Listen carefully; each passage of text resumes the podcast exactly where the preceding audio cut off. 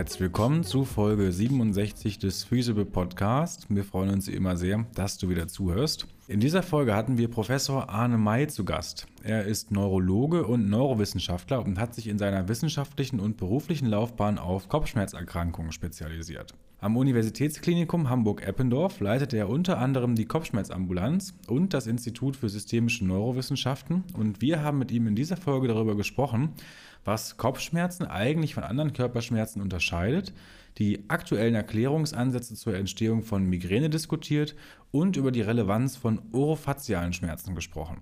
Für uns war es enorm faszinierend zu hören, welche Fortschritte die Medizin bei Kopfschmerzerkrankungen in den letzten Jahrzehnten gemacht hat und wie hier wissenschaftlicher Fortschritt sich eindeutig positiv auf die Versorgung von betroffenen Patientinnen auswirkt. Von daher könnt auch ihr hier wieder mit Sicherheit einiges mitnehmen und in diesem Sinne wünsche ich euch jetzt viel Spaß und eine erkenntnisreiche Zeit hier im Podcast mit Professor Arne May.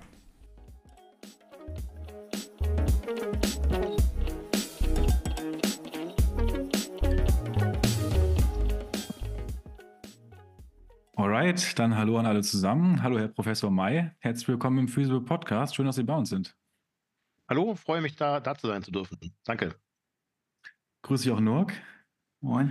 Sitzen mal wieder nebeneinander, das haben wir lange nicht mehr gehabt, oder? Ja, auch wieder interessant. Heute mal wieder einen Tag zusammengearbeitet. Hat auch was. Wie ist das hier in deinem alten Zuhause zu sein wieder? Auch mal nett wieder. Also die Gegend ist schon schön. Aber ich muss auch sagen, mit zwei Mikrofonen ist das schon auch angenehm. Ja, das sieht man auf dem Bild jetzt immer, wie das früher noch so aussah.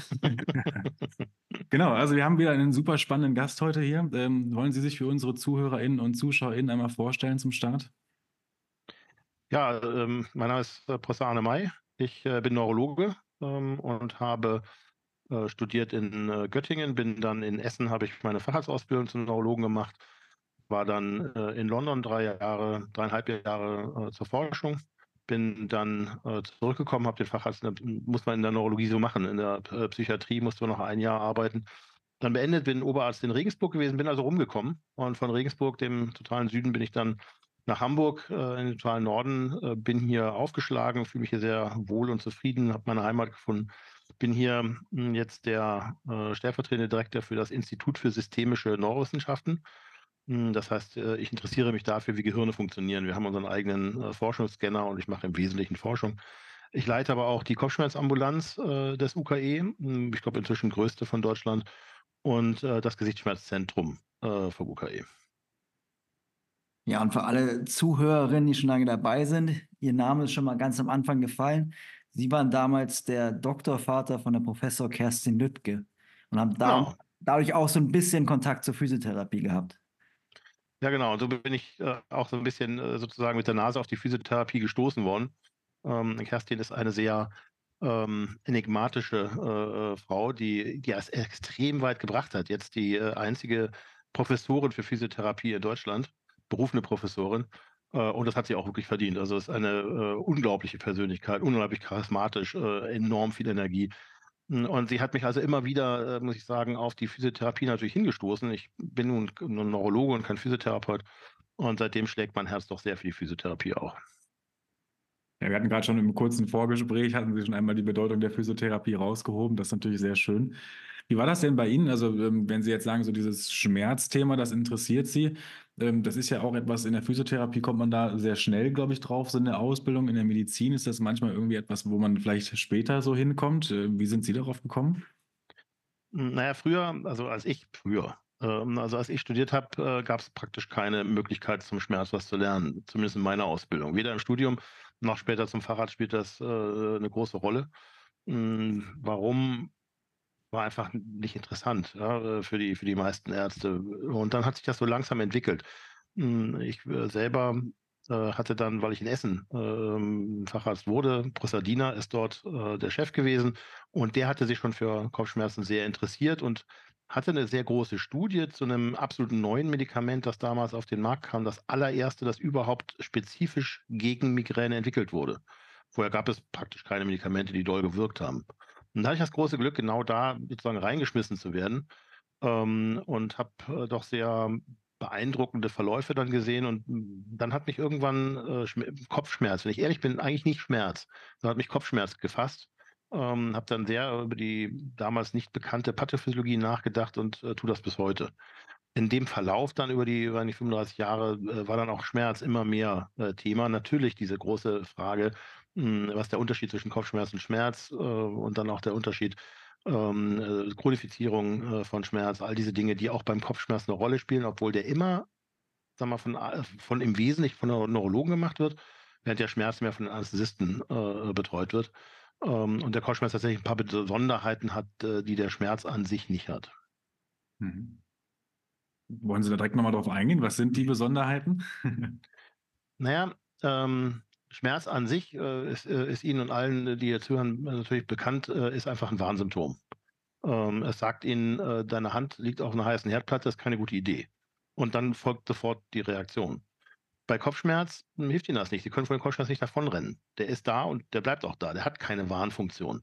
Da muss man sich, da muss man sich fragen, was soll das? Es hat ja nicht wirklich, wirklich einen echten Sinn, das zu haben. Inzwischen wissen wir, dass die äh, häufigste Schmerz, Kopfschmerzerkrankung, die Migräne, äh, halt genetisch äh, vererbt wird und mit ganz anderen äh, Dingen noch einhergeht, ähm, die so ein bisschen erklären, warum so viele Menschen 14 Prozent eine Migräne haben.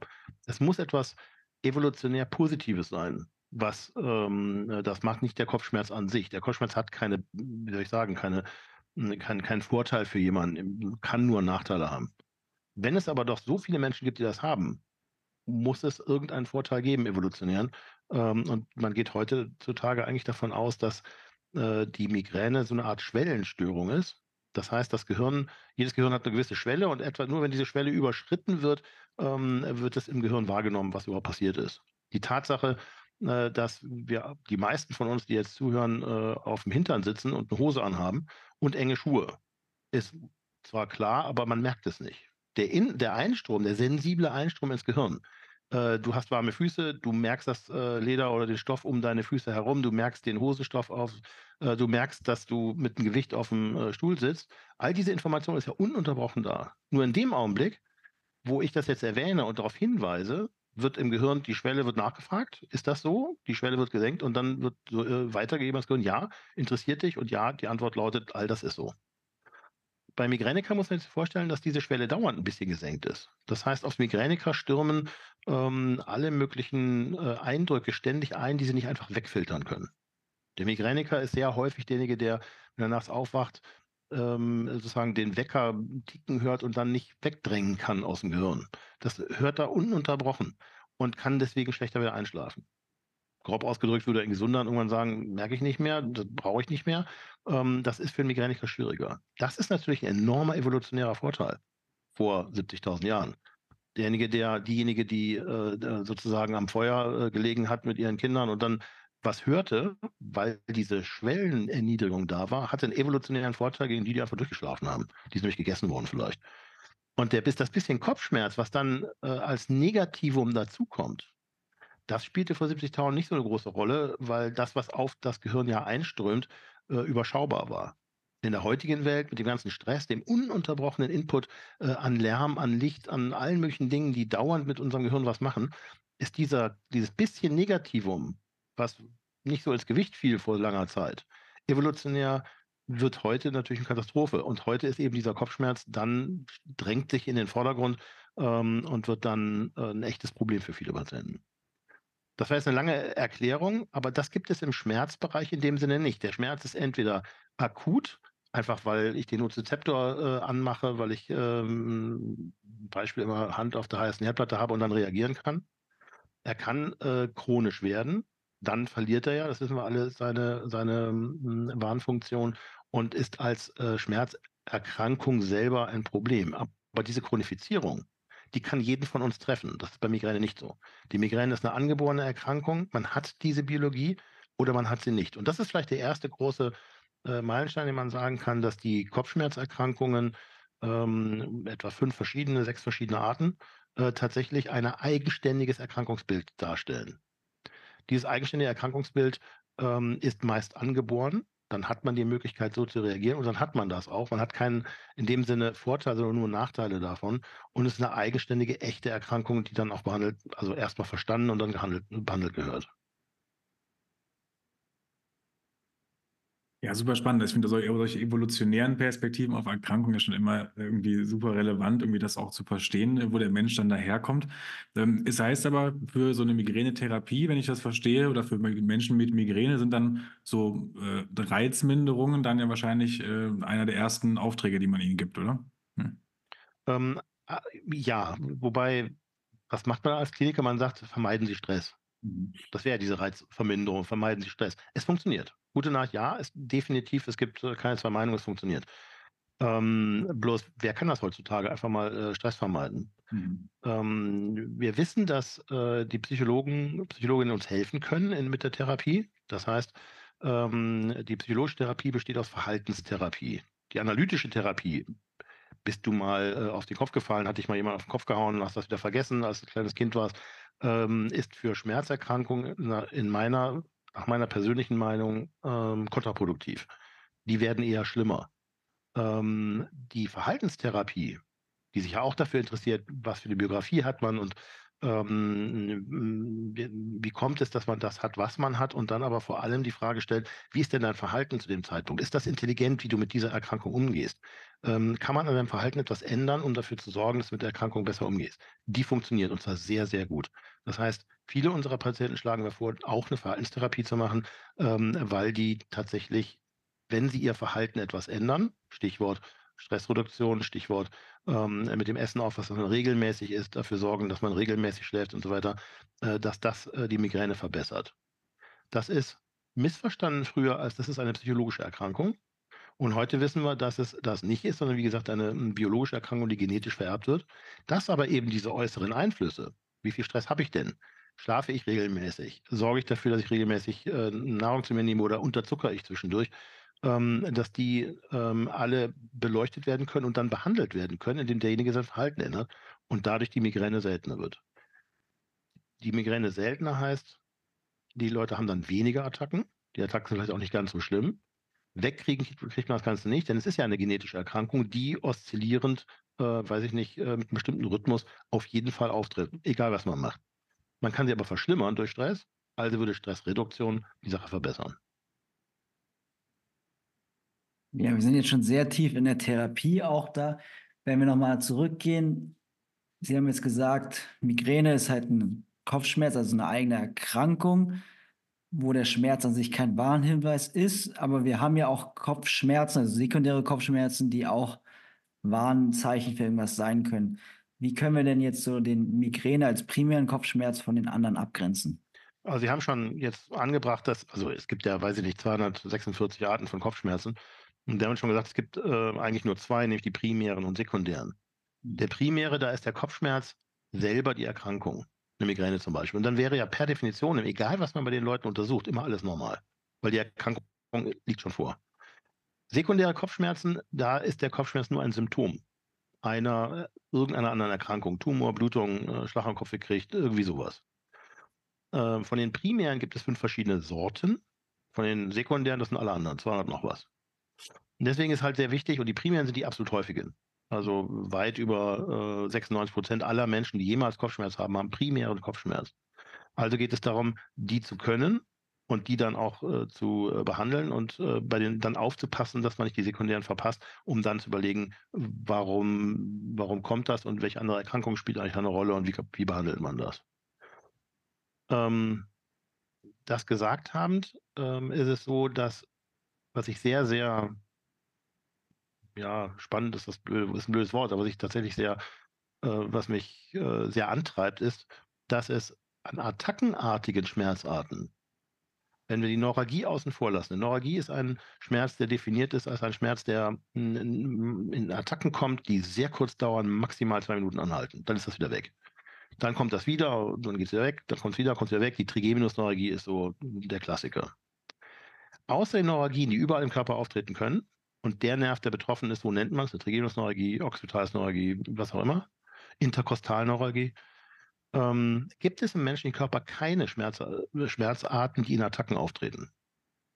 Punkt. Das gibt es nur im Kopf. Es gibt einfach niemanden, der, ähm, weiß ich nicht, äh, einmal äh, im Monat ganz regelmäßig um die Menstruation herum einen äh, Fußschmerz hat oder einen Beinschmerz. Das dauert dann ein, zwei Tage, wieder weg.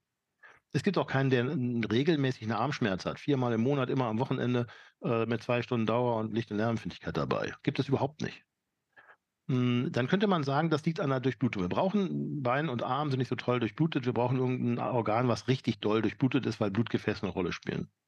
Dann stellt sich die Frage, warum hat denn keiner einen äh, Milzschmerz äh, oder einen Darmschmerz ganz regelmäßig? Immer, äh, weiß ich nicht, äh, zweimal im Monat, dann immer die entsprechende Dauer. Frauen sind häufiger betroffen als Männer und dann gehen die anderen Symptome damit einher.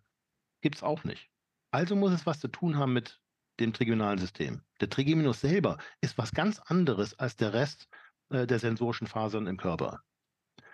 Und wenn man das so dann festhält, dann muss man sagen, wieso gibt es das denn nicht bei Zahnschmerzen? Warum äh, reden uns die, äh, rennen uns die Zahnärzte nicht die Bude ein und sagen, wir haben ständig Patienten, die wir nicht behandeln können, die ganz regelmäßig äh, immer äh, ab der Menarche bis zur Menopause einmal im Monat äh, Zahnschmerzen haben. Und dann geht das wieder komplett weg. Gibt es auch nicht. Es gibt es eigentlich nur im Kopf. Und dann, das bedeutet der erste Astrum trigeminus. Und der hat was ganz, ganz Besonderes, was vom Rest des sensorischen Systems im Körper offensichtlich ganz anders ablaufen muss. Und der kann getriggert werden vom Gehirn. Und das Gehirn hat also besondere äh, ja, Zusammenarbeit mit dem, wenn man so will, und sagt ihm, wann so eine Art von Schmerz anfängt und wann sie wieder aufhört. Ähm, das ist etwas sehr Besonderes und gibt es also im Schmerzbereich gar nicht. Das heißt, wenn wir jetzt als, als äh, Physiotherapeuten übrig behalten, was ist denn jetzt der blöde, blöde Unterschied zwischen Schmerz und, und Kopfschmerz? Da würde man sagen, das Besondere an Schmerzen ist, dass es primäre Schmerzsyndrome kaum gibt. Wenn wir jetzt mal eine Fibromyalgie oder sowas ähm, äh, außen vor lassen. Ähm, aber eigentlich ein eigentliches primäres Schmerzsyndrom, wo Leute mit geboren werden äh, und damit wieder sterben und das einfach genetisch äh, vererbt ist ähm, und sonst keine anderen, ist nicht einfach nur ein Symptom von was anderem, gibt es im Schmerzbereich nicht. Und zweitens, ähm, diese Neuralgie, außer den neuralgiformen äh, Schmerzattacken gibt es nirgends ein Schmerzsyndrom, was so in Attacken kommt. Und das gibt beim Kopfschmerz viele verschiedene Arten. Den Spannungskopfschmerz, die Migräne, den Clusterkopfschmerz und, und, und. Und das was sehr Besonderes und alleine diese beiden Dinge separieren äh, Schmerzen und Kopfschmerzen, um jetzt noch einen draufzusetzen. Ähm, bei Kopfschmerz gibt es Medikamente, die nur gegen Kopfschmerzen helfen und nicht gegen Schmerzen. Die sogenannten Triptane sind ein schönes Beispiel. Das heißt, egal ob man äh, jetzt Knie oder Nacken oder sonst wie Schmerzen haben, Triptane helfen nicht. Die helfen nur, wenn man die Kopfschmerzen hat. Daraus folgt, zusammen, wenn man alles zusammenfasst, folgt daraus, dass es offensichtlich ähm, eigenständige Erkrankungen gibt, die nur den ersten Ast des Trigeminus betreffen.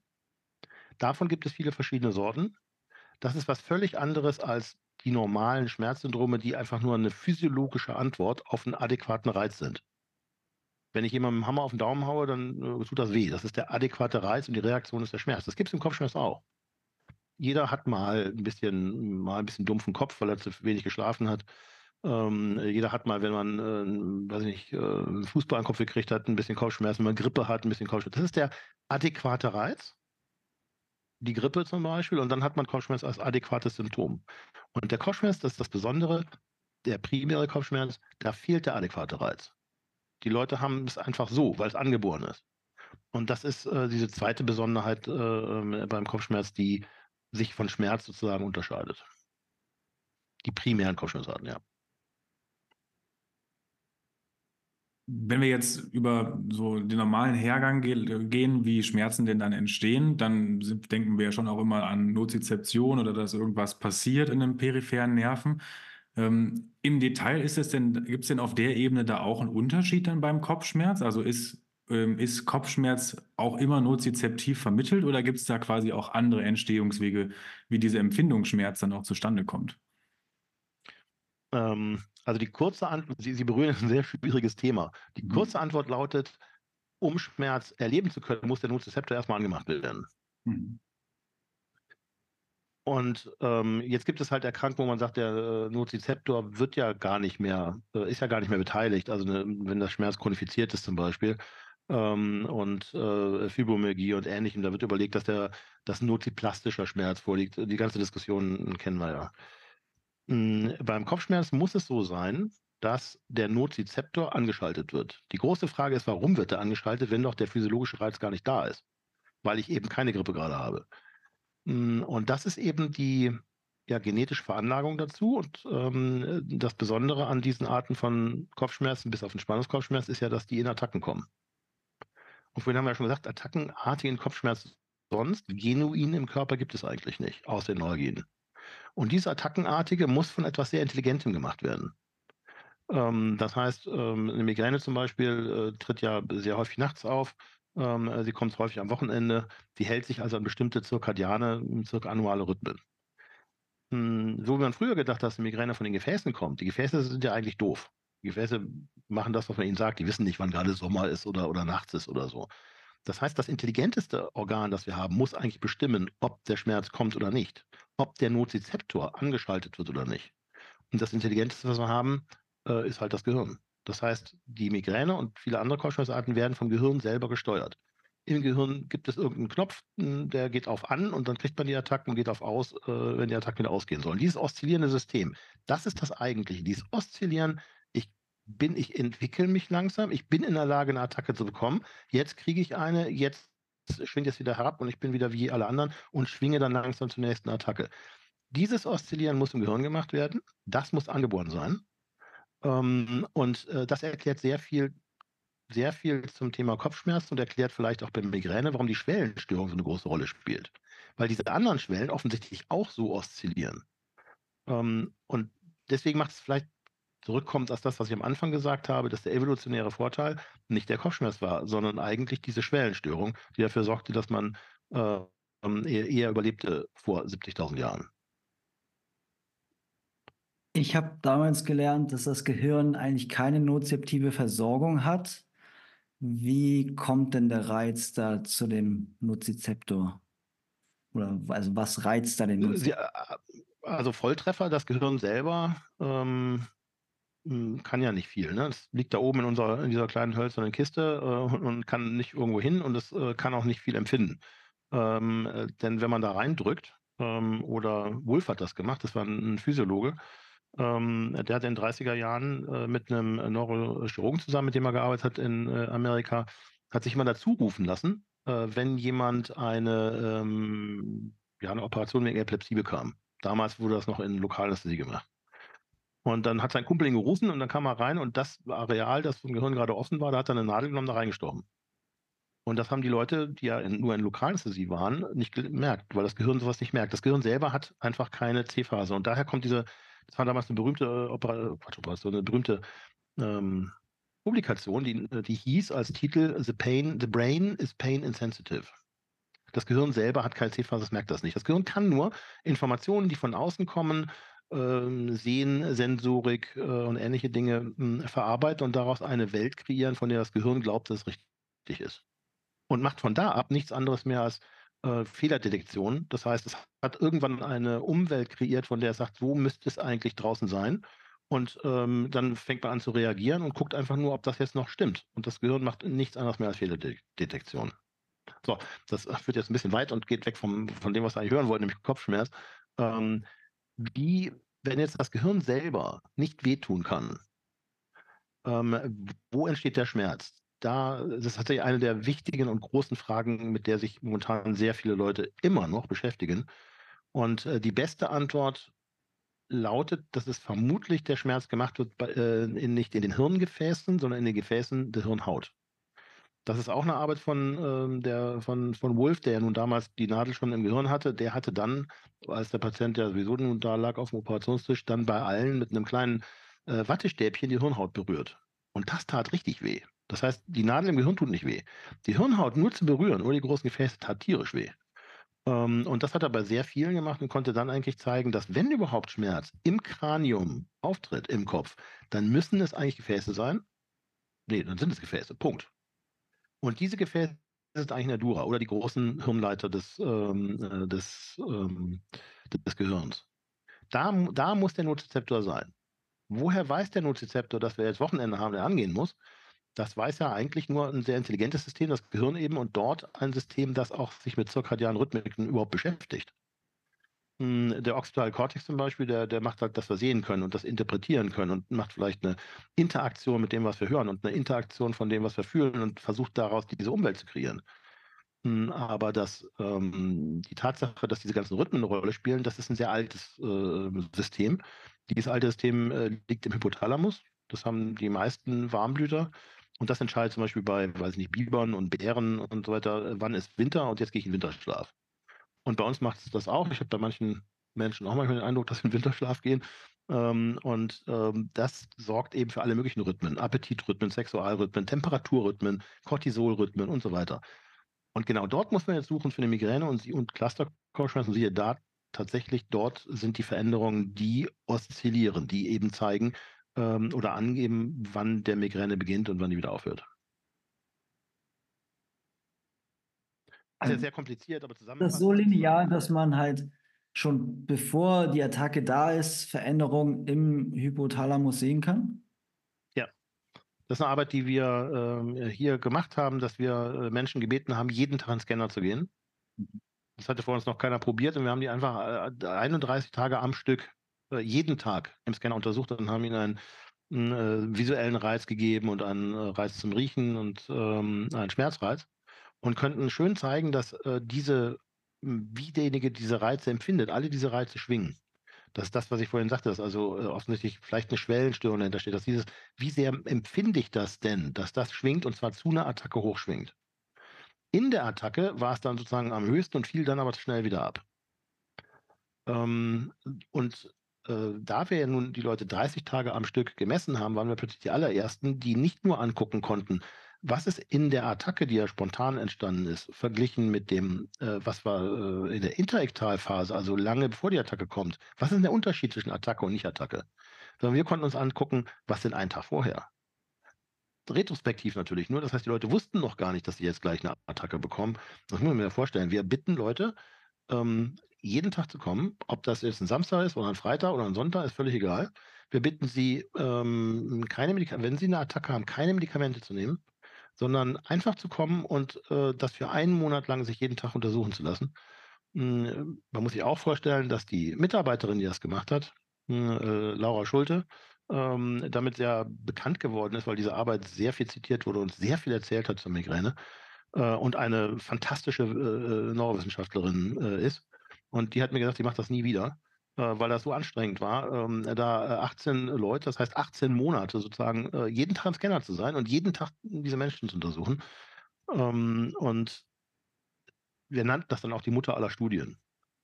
Aber jetzt waren wir plötzlich in der Lage, da wir bei jedem wussten, wann die Attacke war, einfach mal einen Tag vorher zu gucken. Einfach bei allen zu gucken, was eigentlich ein Tag oder zwei Tage vor dem Kopfschmerz da, obwohl die Leute gar nicht wussten, dass sie in zwei Tage Kopfschmerzen kriegen. Und siehe da, es gab nur ein, nur ein Areal, das dann anfing zu feuern. Und das war der Trigeminus, äh, das war der äh, Hypothalamus. Der bereitet, obwohl sonst nichts sich verändert hatte, bereut, bereitete der die Attacke schon vor.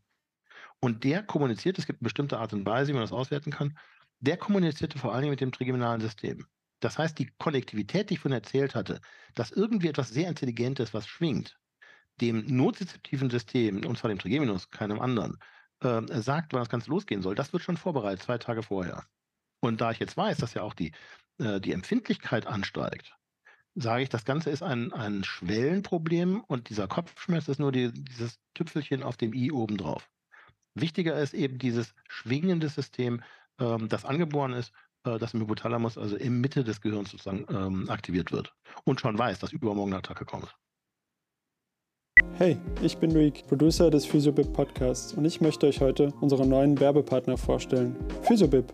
Wir haben in den letzten Monaten in Kooperation mit der Berner Fachhochschule einen Kurs zum Thema Kreuzbandrehabilitation entwickelt. Alle weiteren Infos und den Link zum Kurs findest du in den Show Notes. Und damit zurück zur Folge. Wurden im Rahmen der Studie auch Symptome erhoben, also vielleicht auch vor den Attacken? Also hatten die TeilnehmerInnen auch schon Symptome, also subjektive Sensitivitäten, die korreliert haben mit der Hypothalamusaktivität?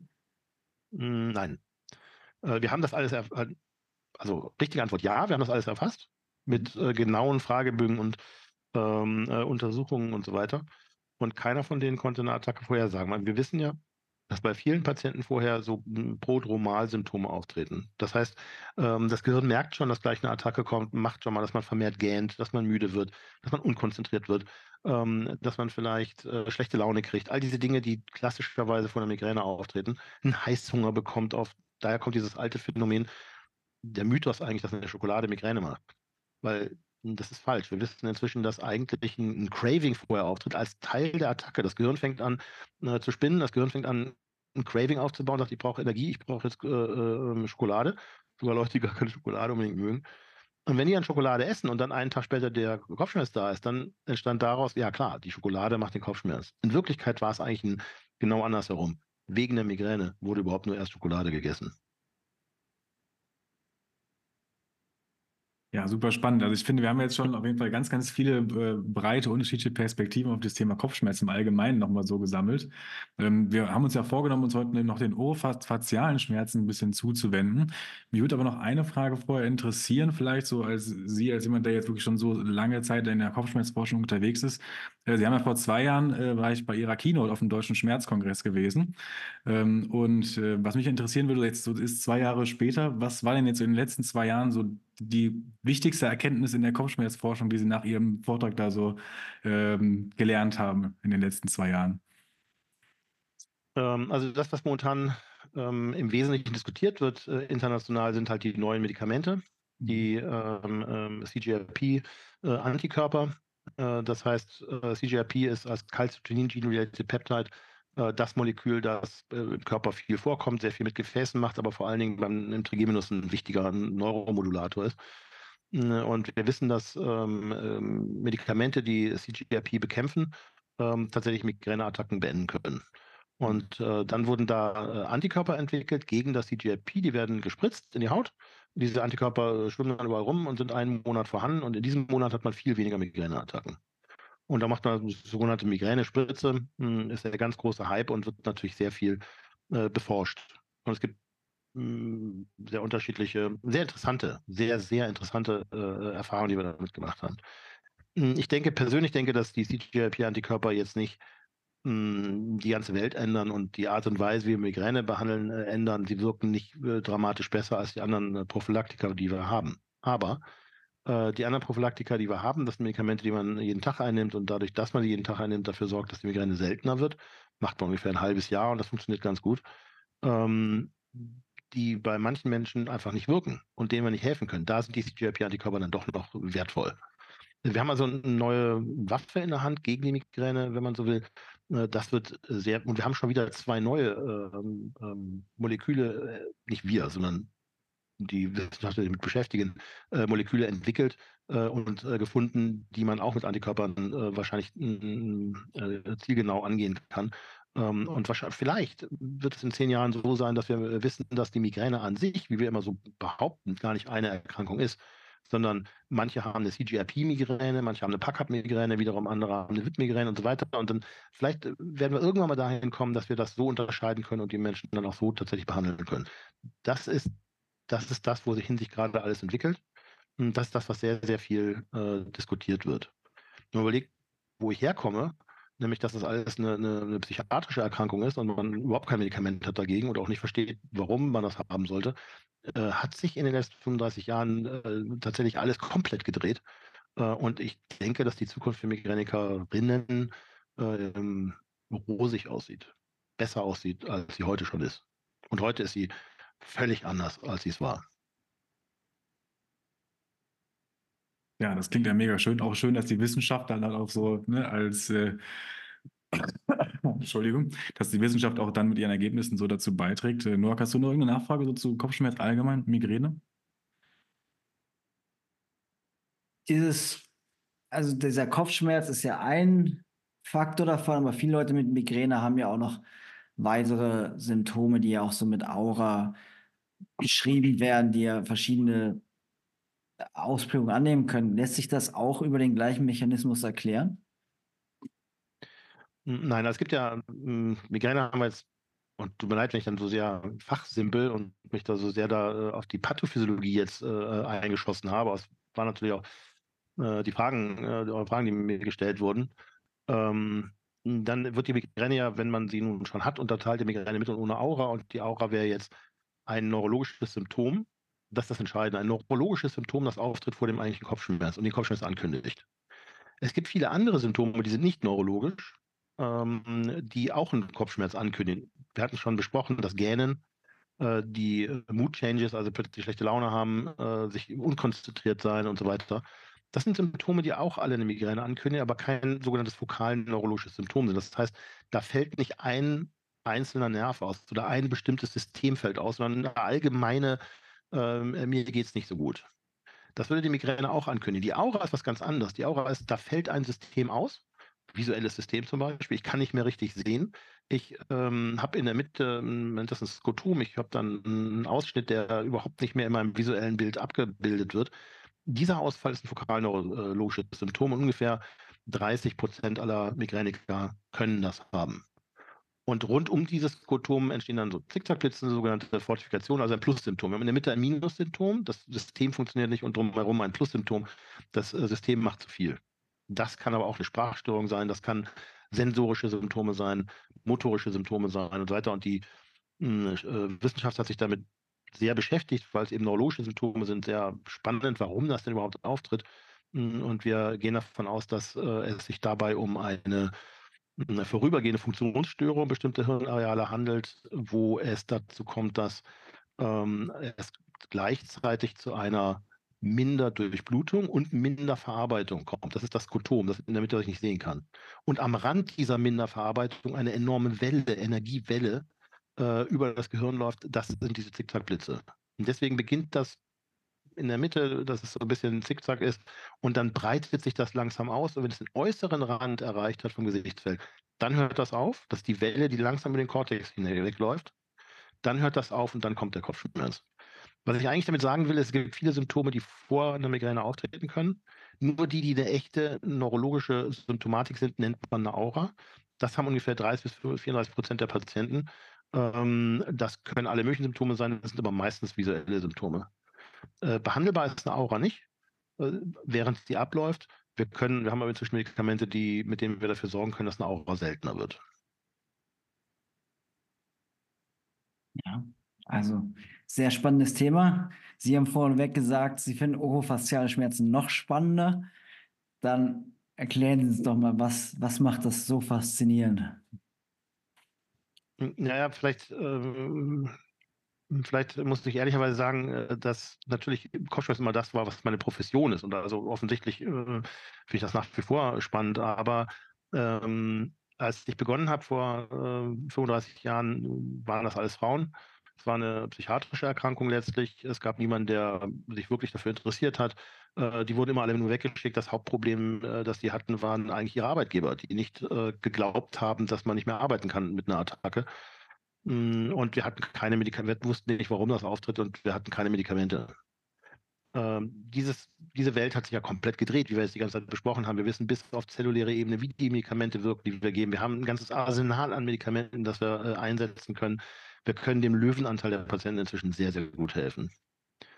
Und äh, jetzt gibt es aber Patienten, die Gesichtsschmerzen haben die wie Kopfschmerzen sind. Wir hatten ja vorhin darüber gesprochen, wie das Schmerzsystem und das äh, trigonale System sich unterscheiden und dass es doch so selten Leute gibt, die also im Zahn ähm, sozusagen nur einmal im Monat äh, Schmerzen haben. Das gibt es. Es gibt eine, eine, Migräne, die sozusagen vom ersten trigeminalen Ast in den zweiten runtergerutscht ist. Das sind Menschen, die nur, äh, genau wie eine Migräne, alles identisch, nur halt im zweiten Ast haben den Schmerz statt im ersten. Das ist aber sehr selten. Es gibt aber auch äh, Patienten, die haben einfach äh, Gesichtsschmerzen und das sieht aus wie ein Zahnschmerz ist aber kein Zahnschmerz, sondern wahrscheinlich eine eigenständige Erkrankung. Und die sind äh, alle Frauen. Ich sage mal alle, ja, aber äh, die meisten davon sind Frauen. Ähm, keiner weiß, warum die das haben. Äh, eigentlich denken alle, es ist wahrscheinlich psychisch. Ähm, man kann ihnen nicht wirklich helfen. Man hat keine Medikamente, mit denen man denen helfen kann. Die, die, haben das über 10, 12 Jahre, aber weil sie ja nur das Ganze im Gesicht haben und an den Zähnen haben, gehen sie zum Zahnarzt, kriegen die Zähne gezogen. Ich habe doch einige Patienten, die haben keine Zähne mehr. Alle haben ihre Zähne verloren, wo das dann wehtat und dann rutscht das auf die nächste Seite über, weil es gar nicht der Zahn war, sondern eine eigenständige Erkrankung. Hm, und äh, das erinnert mich alles so daran, wie es vor 30, 35 Jahren bei Migräne war, dass ich es nicht spannender finde in dem Sinne, sondern siehe, dort ist momentan ähm, all das, was ich gelernt habe zum Thema Kopfschmerzen, müssen wir im, im, im Bereich der Gesichtsschmerzen auch aufbauen.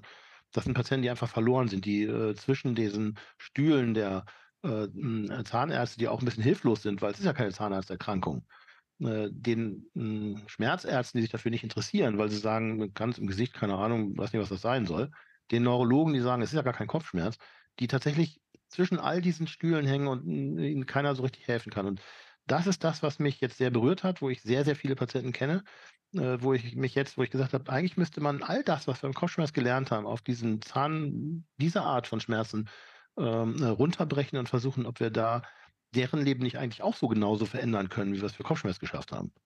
Hm, wenn man, also wenn ich jetzt also sage, dass das, das mich jetzt äh, sehr berührt und sehr, hm, sehr, sehr beschäftigt in letzter Zeit, dann ist es nicht so, dass ich deswegen den Kopfschmerz äh, nicht weiter untersuche und da weiter in Wissenschaft mache, sondern tatsächlich ähm, hm, das etwas ist, wo mein Herz momentan dran hängt. Mhm.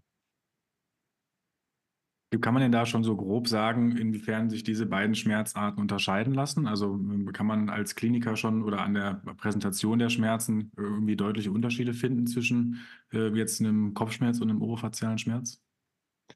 Hm, vielleicht andersherum. Der Gesichtsschmerz ist ja, äh, sag mal, wahrscheinlich zu 99 Prozent ähm, wäre das etwas, was symptomatisch ist. Also ein sekundäre, wenn man so will. Karies, äh, Zähne nicht gepflegt, äh, ein Zahn ausgebrochen, äh, ein Tumor irgendwo, äh, äh, irgendwas im, im Aufbiss passt nicht und so weiter. Das sind die Zahnärzte natürlich dann die Retter in der Not und hm, die ähm, deutschen Zahnärzte haben eine exzellente Ausbildung und sind, was das angeht, weltweit sicherlich mitführend, um sowas zu behandeln. Und dann bleibt ein, ein Prozentsatz über, ähm, die haben, das sieht genauso aus, aber die haben das nicht, ist gleich. Eigentlich müsste man erstmal immer, und nicht müsste man, sondern muss man immer erstmal ausgeschlossen haben, dass eigentlich doch ein, ein Problem der Zähne oder des Zahnhalteapparats. Ich bin kein Zahnarzt. Die müssen erstmal zum Zahnarzt und der muss dann sagen, das ist alles in Ordnung. Dann bleibt ja der Schmerz über. Und dann muss man überlegen, warum ist der da? Und jetzt kann man das unterteilen grob in zwei Arten. Das eine wäre ein attackenartiger Schmerz und das andere ist ein durchgehender Schmerz. Der attackenartige ist seltener. Der attackenartige haben wir eigentlich nur zwei Möglichkeiten. Das eine ist, wie vorhin ja besprochen, eine Neuralgie. Also etwas, was äh, Trainingsenergie, die einschießend ist, elektrisch ist, äh, immer an derselben Stelle, nie die Stelle groß wechselt, die maximal zwei Minuten dauert. Zwei Minuten, eine Sekunde schon keine Trainingsenergie mehr. Mm, und das gleichzeitig das Hautareal, wo dieser Schmerz ist, völlig normal ist. Das heißt, das Gefühl und so weiter ist kein Ausfall eines Nerven. Oder die andere, die das nicht sind, die auch an Attacken kommen, aber länger dauern, das sind fast immer ähm, faciale, also Gesichtskopfschmerzen.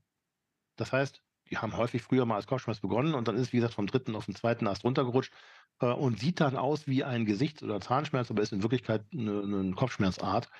Hm, und ein Augenöffner für mich war so ein elfjähriger Junge, äh, der äh, solche Art von äh, Schmerzen erlebt hat und der, wo mich die MKGler angerufen haben, so Mundkiefer, Gesichtschirurgen, die dann den schon zweiten Zahn ziehen wollten weil es dem so schlecht ging und dem keiner helfen konnte. Und äh, während ich mich mit dem unterhielt, wurde dann irgendwann klar, dass das ein attackenartiger Schmerz ist. Der dauerte genau 20 Minuten. Und nach 20 Minuten er wieder weg, trat aber bis viermal äh, pro, äh, pro Tag auf und hatte eine absolut schreckliche Schmerzintensität und eigentlich fast keine anderen Symptome.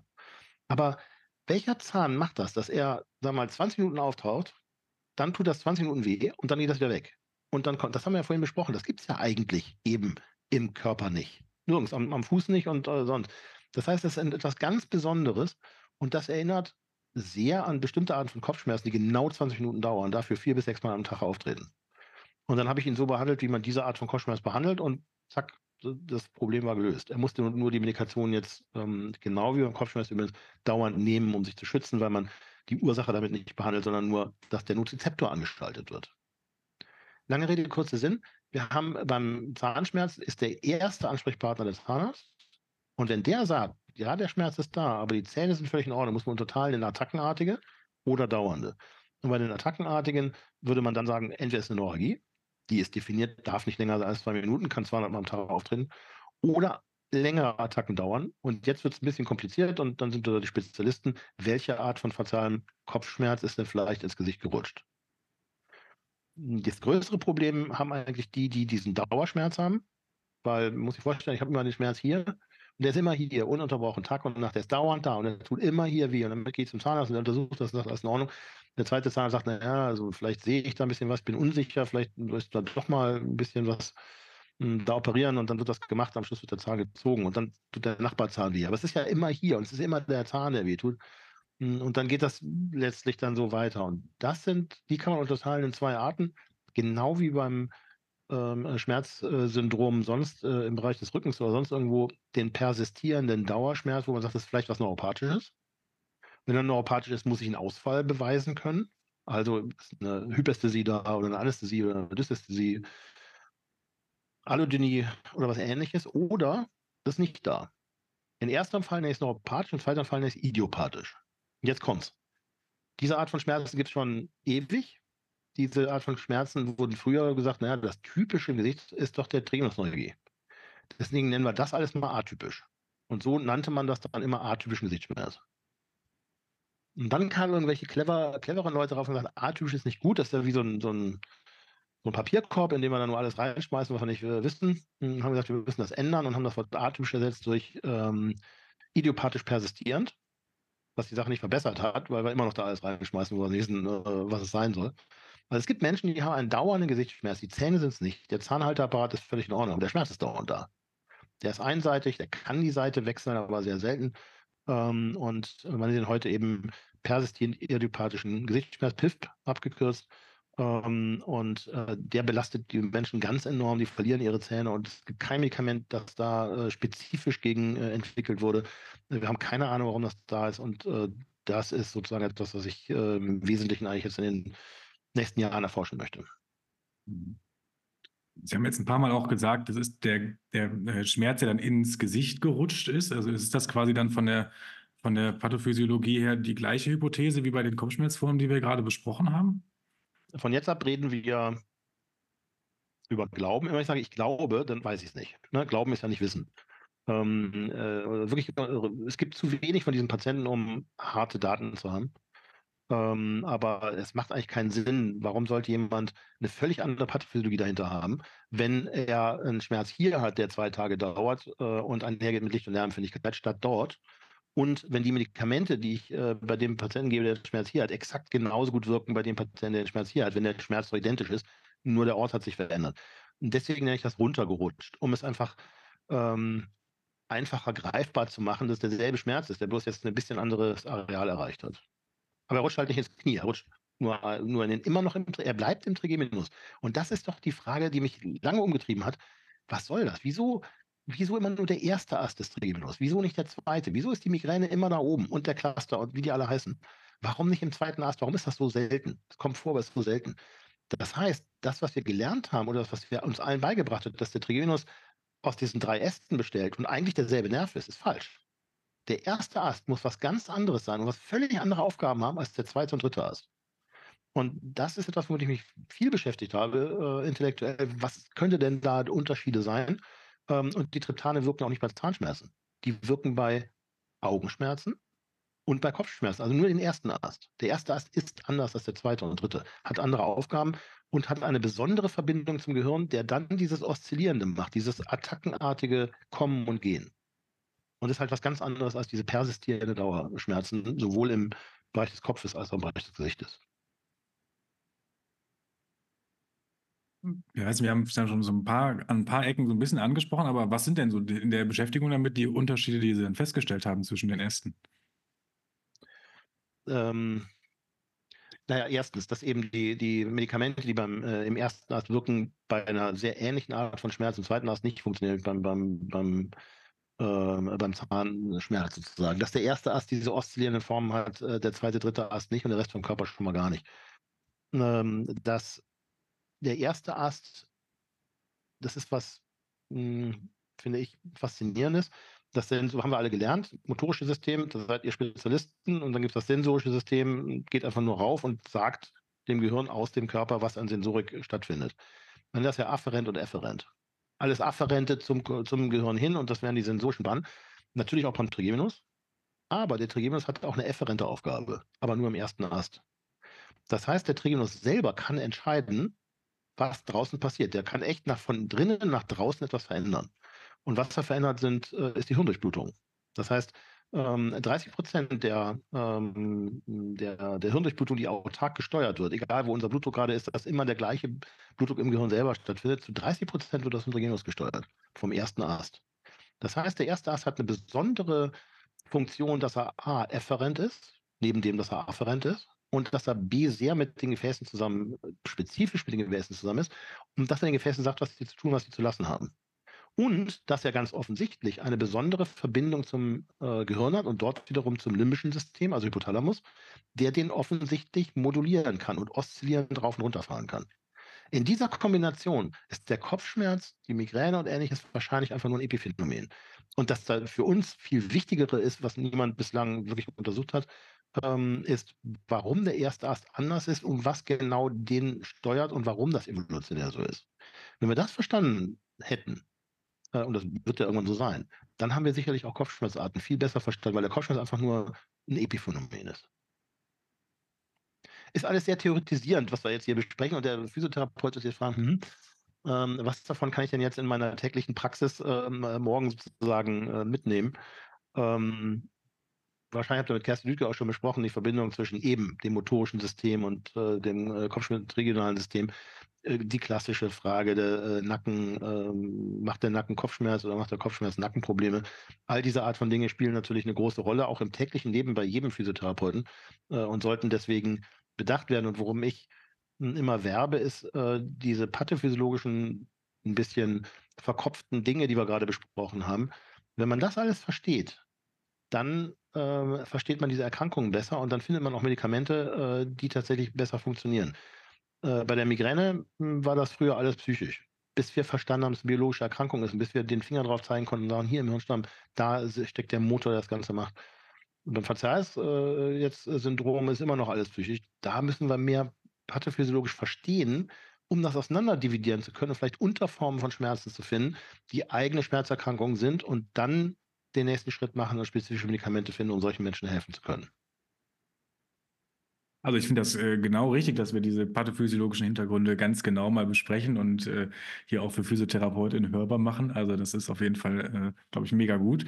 Ähm, wie ist es denn bei den äh, orofazialen Schmerzen? Gibt es da auch irgendwelche Zusammenhänge jetzt mit äh, muskuloskeletalen Geschichten? Also ähm, wir haben ja auch am Kiefergelenk zum Beispiel viele Sachen, die für die Physiotherapeutin sich sehr interessieren. Ähm, Gibt es da irgendwelche Zusammenhänge schon? Also ich bin Ne, ich bin da ein, ein, ein Saulus. Ähm, ich äh, weiß natürlich, dass es sowas wie eine Kiefergelenksproblematik gibt, dass das uns beigebracht wird, dass eben diese Kiefergelenke genau übereinander stehen müssen und dass wenn eine CMD vorliegt, ähm, also krandimandibuläre Dysfunktion, es dann zu muskulären äh, Fehlproblemen kommt und dass das Schmerzen machen kann. Das ist so und das äh, belasse ich auch so und dann weiß ich, dass viele, ähm, sagen wir spezifisch auch Physiotherapeuten sich damit beschäftigen und die Muskulatur da äh, bearbeitet und dass es auch Erfolge hat. Äh, Saulus deswegen, weil ich äh, glaube, und Glauben heißt ja, ich weiß es nicht, aber ich glaube, nämlich äh, aus den vielen Patienten, die ich gesehen habe, dass eine CMD eigentlich fast nie Kopfschmerzen macht. Was eine CMD, äh, wenn eine gleichzeitig eine Migräne vorliegt, also die genetische Veranlagung dazu, dann würde eine CMD, die zusätzlich auftritt, natürlich einen ständigen Fehlreiz in das Gehirn äh, bringen und ständigen sozusagen nozeptiven Reiz und das Trigonalsystem ist halt auch nozeptiv und kann das durcheinander bringen und kann die Migräne verschlimmern. Ist aber nicht die Ursache. Natürlich, wenn ich eine CMD gut behandle, wird die Migräne besser, aber nicht, weil ich die Ursache behandelt habe, sondern weil ich den ständigen Trigger rausgenommen habe. Kopfschmerz selber durch CMD hervorgerufener Kopfschmerz muss extremst rar sein. Ähm, und sogar Gesichtsschmerzen von der CMD aus, in meiner Erfahrung aus dem Gesichtsschmerzzentrum, ähm, ich sehe solche Patienten sehr, sehr selten.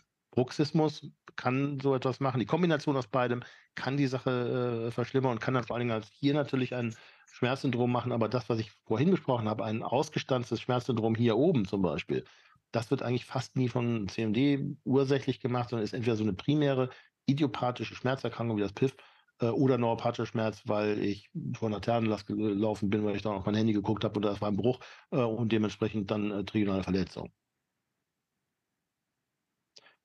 Der, ich hoffe, ich habe es fair, fair gesagt, weil ich eben kein Physiotherapeut bin und weil ich mir schon vorstellen kann, dass Physiotherapeuten sich damit beschäftigen und sagen, ah, hallo, äh, ich, ich behandle solche Patienten und die werden halt auch besser. Und deswegen habe ich versucht, so ein bisschen aus meiner Sicht jetzt mal nur zu, ich habe das Wort Glaube benutzt und äh, wollte nur her herausarbeiten, dass äh, die Genese, die Ursache des Ganzen, ähm, dass man da sehr doch trotzdem nochmal hinterher fragen muss, um dann diese Syndrome zu trennen, auch was die CMD angeht, um äh, den Patienten gerecht zu werden. Haben wir denn Daten, ob die persistierenden idiopathischen faszialen Schmerzen eine genetische Komponente haben? Als haben, sie, haben wir nicht. Mhm. Ähm, erstens sind es nicht so wahnsinnig häufige Erkrankungen und deswegen, und es hat bisher sich keiner so wirklich damit. Es gibt viele Bücher zu dem Thema, die immer dasselbe sagen, nämlich wir wissen nicht, was es ist und es ist eine grauenhafte Geschichte und ähm, wir haben keine speziellen Medikamente und äh, die Patienten verlieren Zähne. Hm, aber es sind zu wenig Patienten und Genetiker haben sich damit bislang nicht beschäftigt. Aber die Patienten, die ich habe, haben eigentlich, anders als bei der Migräne, praktisch nie jemanden, wo der Vater die Mutter es schon hatte und der Onkel, die Tante auch, wo alle ganze Familien äh, dieses Problem haben. Ich würde schon denken, dass irgendwas Genetisches wird. Irgend, alles ist irgendwie genetisch. Ne? Aber es wird nicht unbedingt äh, autosomal dominant vererbt, also in irgendeiner Form äh, dominant von in der ersten äh, Generation der Nachkommen gibt es das selten. Das heißt, die Genetik wird eine Rolle spielen, aber ist nicht die einzige Erklärung für das Ganze. Können denn die Betroffenen... Warum die Menschen das haben... Hm. Entschuldigung. Entschuldigung.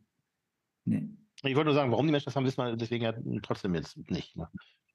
Genau, meine Frage wäre, können denn die Betroffenen irgendwelche auslösenden Faktoren feststellen oder können sie sagen, okay, es hat damit hat's angefangen? Gibt es da irgendwelche Hinweise?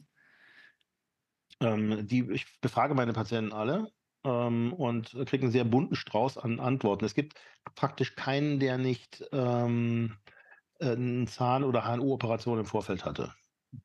Ähm, es gibt aber welche, das sind seltene, die sagen, ich hatte gar nichts an den Zähnen, es hat einfach mal begonnen. Uh, und es ist auch selten, dass jemand sagt, ich war zwar am Zahnarzt, aber er hat nur eine Zahnreinigung gemacht. Und trotzdem begann dann dieses äh, Syndrom und hörte nicht wieder auf. Ne, was ja als äh, Minimaleingriff da die Sache nicht erklärt. Die meisten sagen, es begann eigentlich, nachdem man mir eine Weisheitszahnbehandlung gemacht hat, nachdem man irgendwas rausoperiert hat und was Neues reingesetzt hat. Das heißt, dieser ähm, äh, operative Eingriff in das trigonale System hat die Sache ähm, aus, ausgelöst. Und dann hat es nie wieder aufgehört. Und das kennen wir jetzt, jetzt, jetzt werden wir, wir sind jetzt eigentlich plötzlich dann doch beim Rückenschmerz. Ne? Ähm, ich hatte mal eine, eine Bandscheimenoperation und äh, bei allen ist das gut gegangen, aber bei den ein paar äh, Prozent äh, hat das einfach nie wieder aufgehört. Und wir finden jetzt nicht mehr, warum das da ist. Es gibt schon Parallelen, wo man sich überlegen muss, ist das wirklich idiopathisch? Ähm, oder ähm, sind das, hm, weiß ich auch nicht, äh, irgendwelche multiplastischen äh, Veränderungen, die die Sache jetzt erklären oder nicht. Hm, und dann darf ich hier sehr ketzerisch nochmal sagen, ähm, Sie haben es vorhin angesprochen, wo tut es denn weh? Das halte ich für eine der absolut wichtigsten Fragen in der äh, Schmerzmedizin überhaupt. Äh, die Physiotherapeuten sind nah dran, die Psychologen sind am weitesten weg. Die Psychologen haben uns eingetrichtert, dass das biopsychosoziale Modell äh, der, der heilige Gral ist. Und ja, er ist, das ist richtig, das ist sehr, sehr wichtig und spielt eine große Rolle. Alle müssen das kennen und dementsprechend auch behandeln. Aber in meinen Augen verlassen wir uns darauf. Wir richten uns da drin ein. Wir haben aufgehört zu fragen. Wir sagen, ja klar, biopsychosozial und äh, Katastrophisierung und was immer dann für Schlagworte benutzt werden. Wir hören auf nachzufragen. Stell dir mal vor, hier im Pod äh, wäre ich 50 Leute, die zuhören, äh, würden sich bereit erklären und würden von jetzt ab jeden Tag hierher kommen, jeden Morgen und ich darf dir mit dem Hammer auf den Daumen hauen. Wenn ich das jetzt ein paar Wochen gemacht habe, ein paar Monate, und die kommen auch alle wieder und die machen das jeden Tag, dann sind die alle depressiv. Die werden alle ihre Freunde verlieren. Die werden auch nicht mehr Physiotherapeuten irgendwann sein, weil sie ihren Daumen nicht benutzen können. Die werden große Probleme haben. Die werden auch psychische Probleme, die werden auch nicht mehr schlafen können, weil sie am nächsten Morgen hier sein müssen, um ihren auf den Daumen hauen zu können. Der Schmerz ist der Nozizeptor, den ich jeden Tag auf, äh, draufhaue. Ähm, wir müssen aufhören, wir müssen den Hammer finden und den Hammer wegnehmen. Dann hört das auf. Und warum sage ich das? Weil ich im Kopfschmerzbereich so viele Patienten gesehen habe, die alle eine F-Diagnose hatten, also psychisch krank sind, wo man diese ganzen, diesen ganzen Kladderadatsch dahinter, den, äh, ihr alle natürlich auch kennt bei Rückenschmerz und so weiter. Wenn wir wissen, wo der Nozizeptor ist und den ausschalten können, dann werden die wieder normal. Und wo ist das passiert? Nicht im Rückenschmerz, sondern im Kopfschmerz. Im Kopfschmerz gibt es so viele, wo den Nozizeptor ausschalten können. Die werden alle normal. Nein, nicht alle. Also manche bleiben verrückt. Aber die werden eigentlich alle normal. Worauf ich hinaus will, ist, ich halte das biopsychosoziale Modell für sehr, sehr wichtig und sehr gut, aber es ist nicht die Antwort auf alle Dinge, sondern die Antwort ist eigentlich, wir müssen wissen, und da sind wir nicht gut genug, ist der Nozizeptor an oder aus? Wie viele von den Rückenschmerzpatienten oder Kniepatienten, die alle behandeln, wo wir sagen, da ist alles in Ordnung, woher wissen wir denn, dass der Nozizeptor nicht doch aktiviert ist? Wenn wir den ausschalten können, hört das dann auf oder nicht? Sind dann die ganzen negativen ähm, äh, Kollateralschäden, gehen die dann weg, ja oder nein? Das ist, das ist, glaube ich, Also wenn man jetzt fragen würde, wo soll es hingehen in der Schmerzdings, dann würde ich sagen, da muss es hingehen. Wir müssen besser verstehen, wie viel die Peripherie und der Nozizeptor überhaupt eine Rolle spielen. Und ich kann mich da echt aufregen, weil, wir tatsächlich jetzt Medikamente haben, mit denen wir die CGRP-Antikörper bei Kopfschmerz, womit wir den Nozizeptor ausschalten können. Und was passiert? Die Patienten behalten ihre Migräne. Das heißt, in der normalen Migräne ist es so, äh, den normalen Medikamenten, Beta-Blocker, Amitriptylin, was immer man nimmt, nimmt äh, Topiramat, man nimmt es ein Dreivierteljahr und wenn es funktioniert, kann man danach die Medikamente absetzen und trotzdem bleibt die Migränefrequenz niedrig. Weil diese, Oszilla diese Oszillationen, die dafür sorgen, dass ich viele Attacken habe, durch die Medikamente runtergefahren werden. Diese Medikamente haben einen Effekt auf den Motor der Migräne. Die CGRP-Antikörper, die jetzt den Nozizeptor in der Peripherie ausschalten, haben das nicht. Daraus folgt, die Patienten behalten ihre Attacken und die Attacken sind entweder nicht da, weil der Nozizeptor nicht mehr aktiviert ist, oder viel weniger. Das sind sehr viele Patienten, die sagen, na, ich merke die Attacken noch, aber mir geht es deutlich besser. Einfach, ich habe den Schmerz gar nicht mehr so doll. Was ist, wenn wir diese Medikamente absetzen? Bon, vier Wochen später ist alles wieder so wie vorher. Wir müssen auch im Kopfschmerzbereich, wir müssen ganz selbstkritisch sein, müssen überlegen, wo ist eigentlich der Nozizeptor? Und dann die nächste Frage ist, reicht es, den Nozizeptor auszuschalten? Beim Rückenschmerz würde ich sagen, ja. Bei Hüftschmerzen wissen wir ja nach einer Operation, äh, die Leute können 30 Jahre Hüftprobleme gehabt haben, neue Hüfte drin. Dieser eigentliche Schmerz ist weg. Dann bleibt der Wundschmerz noch ein bisschen und äh, andere Schmerzen, aber der Schmerz, der durch die Hüfte gemacht wurde, war weg. Der chronische Schmerz ist weg. Hallo? Und dann haben wir hier zeigen können äh, in Hamburg, dass dann auch diese Hirnveränderungen, die man sieht, durch Chronifizierung weggehen. Schon wieder ein neues Thema. Ich reg mich jetzt gerade ein bisschen auf, weil das einer so einer der Punkte ist, mit denen ich mich äh, sozusagen vom Herzen her äh, ein bisschen mit auch beschäftige. Äh, das ist das Schöne, wenn man dann irgendwann hm, ein gewisses Alter erreicht hat und man nichts mehr zu verlieren hat. Mhm. Dann äh, kann man auch mal so vor sich hinreden. Und dann habe ich ja vielleicht den einen oder anderen Jungen erwischt, der dann sagt, das ist eine interessante Idee. Zumindest keimt ein Same und wer weiß, was in 20 Jahren draus wird. Ich glaube, also, das ist eine sehr wichtige Debatte und eine sehr wichtige Diskussion, wo, glaube ich, auch in der Physiotherapie das Pendel wahrscheinlich sehr weit geschwungen ist von, oh nein, unsere ganzen diagnostischen Tests funktionieren nicht, deswegen ist das alles irgendwie psychosozial, weil das können wir vielleicht noch irgendwie verändern, so hin von, wir schauen da gar nicht mehr genau hin und wir versuchen gar nicht mehr irgendwie einen Schmerz zu diagnostizieren. Ich glaube, das ist eine sehr wichtige Debatte, die da sehr feinteilig geführt werden müsste und weg ja. von solchen Camps, die das eine oder das andere sagen. Genau. Ja, also dementsprechend haben wir ja eigentlich auch ein schönes äh, Schlussplädoyer jetzt eigentlich, genau. würde ich sagen. ähm, ja, ähm, Danke, dass Sie sich die Zeit genommen haben. Das war sehr einblicksreich auf jeden Fall. Äh, ich fühle mich sehr viel schlauer, äh, was Kopfschmerzen angeht, auf jeden Fall. Ja, auch der, der Prozess, wie Wissenschaft funktioniert. Ja. Von vor 25 Jahren wusste man nichts, dann gibt es neue Erkenntnisse und so baut sich halt eine Theorie auf und im Glücksfall kommen dann auch neue Therapien, die wirken zustande. Ja. Also so soll es ja sein. Ja, so soll, genau, so soll es sein. Ja, vielen, vielen Dank für die Einladung. Ihr habt einen tollen Pod, muss ich sagen. Ähm, sehr viele gute Leute, die da geredet haben. Interessant gemacht. Ähm, Glückwunsch. Danke. Vielen Dank. Und dann danken wir auch dir als Zuschauerin, Zuhörerin, dass ihr wieder bis zum Ende dabei geblieben seid. Freuen uns, wenn ihr auch beim nächsten Mal wieder zuhört und zuschaut. Äh, und dann sagen wir Tschüss, bis zum nächsten Mal. Danke. Alles klar. Danke. Ciao.